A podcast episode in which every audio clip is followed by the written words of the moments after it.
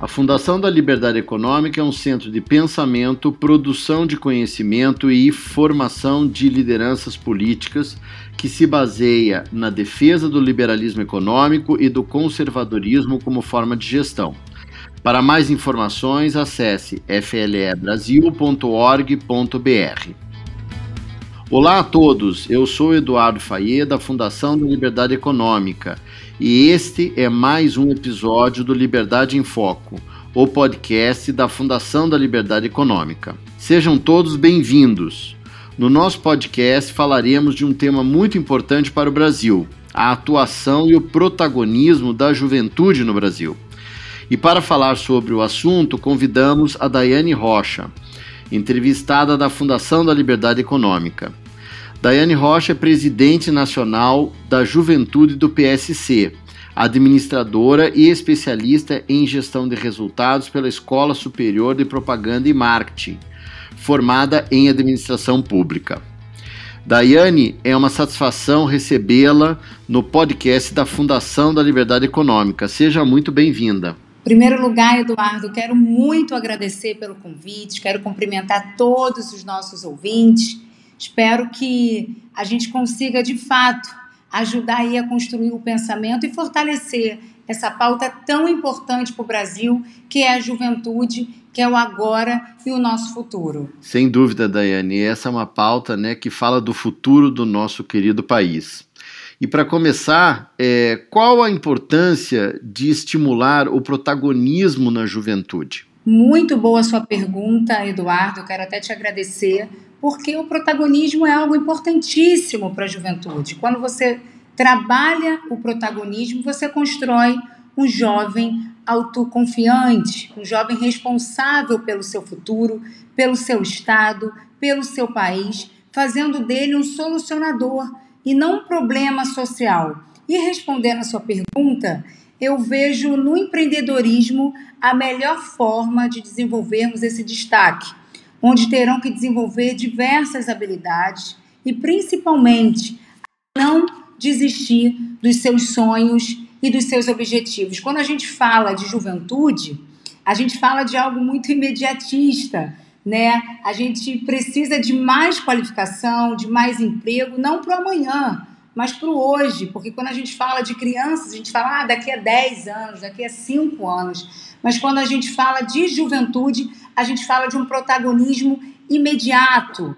É, falando de estatística agora, Eduardo, até para a gente falar aí com os nossos ouvintes, trazer mais esclarecimentos a essa pauta, eu estive lendo esses dias uma matéria que saiu na Universidade de Oxford, é uma universidade muito respeitada em Londres, que 47% dos empregos, estou é, falando isso de modo geral, tá? não vão existir daqui a 20 anos. E a cada ano, 3 milhões de jovens entram efetivamente no mercado de trabalho. Eu falo de 3 milhões não que eles estarão empregados, tá? Eu falo porque eles estarão completando 18 anos. Então, precisamos sim pensar na liberdade econômica desses jovens que muitos hoje sustentam suas famílias. E o empreendedorismo, de fato, é a melhor opção para que a gente possa trazer esse jovem para o objetivo, para o foco e ele sim contribuir com a economia do nosso país, contribuir também gerando empregos e melhorando não só a sua qualidade de vida, mas falando de forma geral. Né? Então, o empreendedorismo, para mim, falando das bandeiras que a gente defende, né? falando da liberdade econômica, é a melhor maneira de trazer esse jovem para a solução, trazer esse jovem para o game, gerando trabalho também para ele.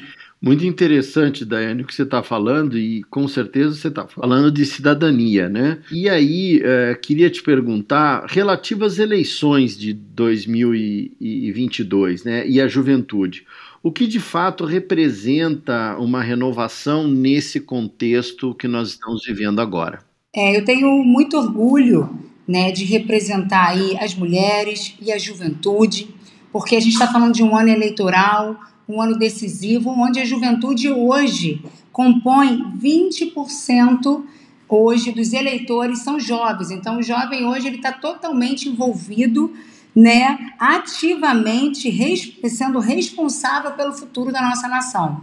Quando a gente fala de renovação política, a juventude tem tudo a ver com a renovação, né? Porque quando a gente, a juventude, ele tem a capacidade de fazer as mudanças acontecerem por eles próprios, tem criatividade, tem potencial, né? Então, ainda falando da juventude do PSC, que no qual eu tenho muito orgulho de representar, falando aí, eu sou uma líder, tenho a honra de viajar aí 27, 27 estados do Brasil, ouvindo, construindo a juventude de valores fortes que norteiam as nossas decisões. Então, a juventude é o agora e o futuro do Brasil, e juntos podemos sim pensar na educação, pensar na, no futuro, pensar na economia, pensar na cultura, no esporte, no lazer e de fato trazer essa juventude para essa renovação política que tanto a gente busca, que tanto a gente pede. Então, é o meu papel como líder é motivar sim a juventude a serem também responsáveis, representando nós, os 20% hoje dos eleitores do Brasil.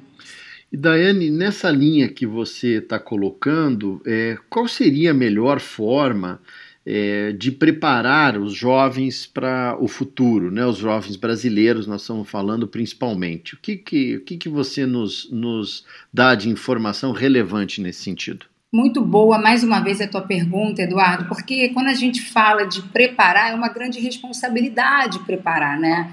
E falando assim da minha experiência, é, o primeiro passo que eu vejo antes de preparar é ouvir, né?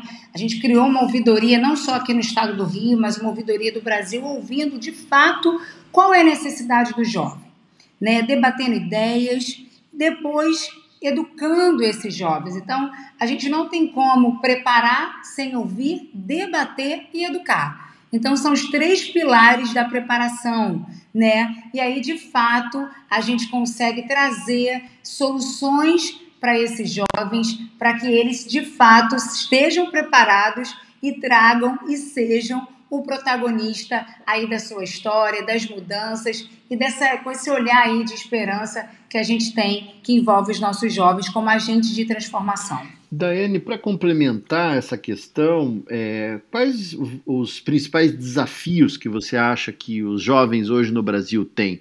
Quais as principais barreiras que eles precisam transpor né, à medida em que eles estão chegando aí né, na, na idade economicamente ativa, como você colocou, né, dos 18 anos, e no ingresso no mercado de trabalho, ou mesmo na continuidade dos estudos né, e na sua formação de forma ma mais plena, né, mais completa. É, quais são os desafios, quais são as questões que eles vão ter que enfrentar aí né, no, nosso, no nosso país? Então, Eduardo, agora falando um pouquinho aqui da pandemia.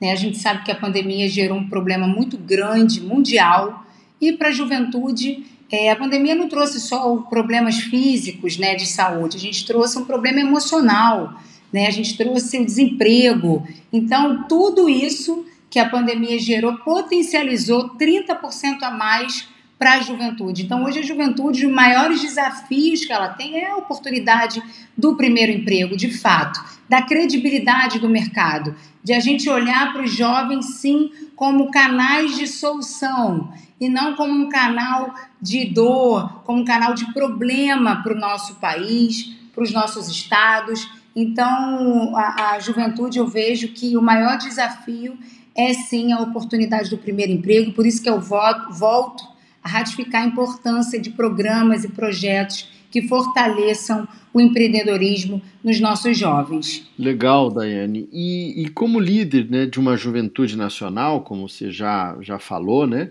é, qual conselho você deixaria aí ao, aos jovens do Brasil? Se você puder dar dois ou três conselhos de como que eles poderiam se comportar, quais são, quais são as coisas que eles precisam estar atentos, né, para que eles possam se desenvolver mais e ter uma, uma vida adulta é, melhor, né, com mais condições e com mais felicidade, que é o que todos nós sempre buscamos. Claro, Eduardo. Inclusive, vou até passar aqui um pouquinho da minha experiência né, como uma líder jovem, como eu tenho ouvido é, muitos jovens do nosso Brasil.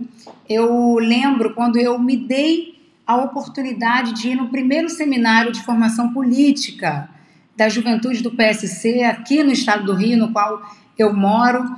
E eu acho que o primeiro passo, o primeiro conselho é se permitir. É a gente entender que a política ela está em tudo. Ela está na educação, ela está na economia, ela está no trabalho, ela está na renda, ela está na cultura, no transporte. Então eu queria fazer aí um convite para os jovens, para os pais que estão nos ouvindo também, que incentivem os jovens a se fortalecerem na educação política, né? Então se permitirem estar em grupos que construam pensamentos para o nosso futuro. O segundo conselho que eu dou é nunca desistir de estudar. A educação é um pilar importantíssimo.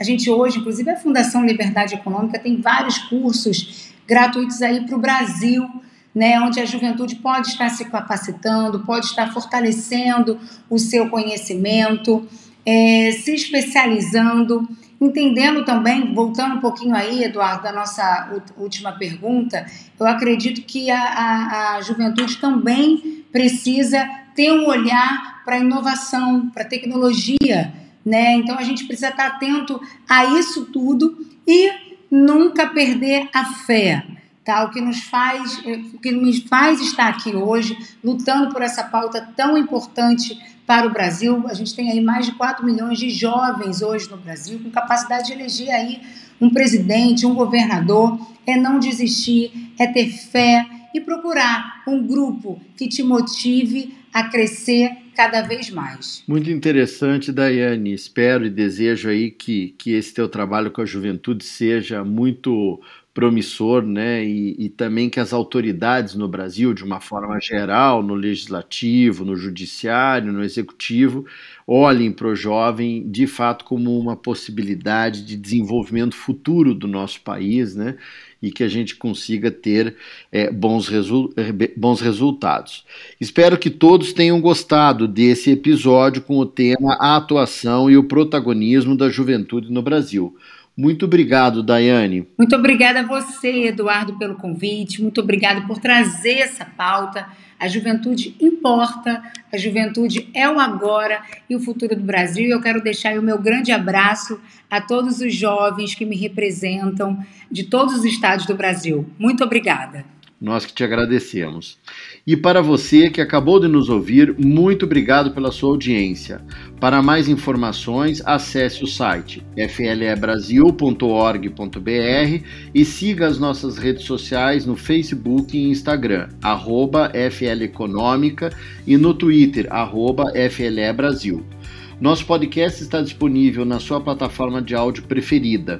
Você também pode seguir nosso podcast no Spotify, Amazon, assinar no Apple Podcasts e se inscrever no Google Podcasts ou no Castbox e favoritar no Deezer. Desse modo você receberá uma notificação sempre que um novo episódio for ao ar. Eu sou o Eduardo Fayet e esse foi mais um Liberdade em Foco. Um grande abraço e até a nossa próxima conversa.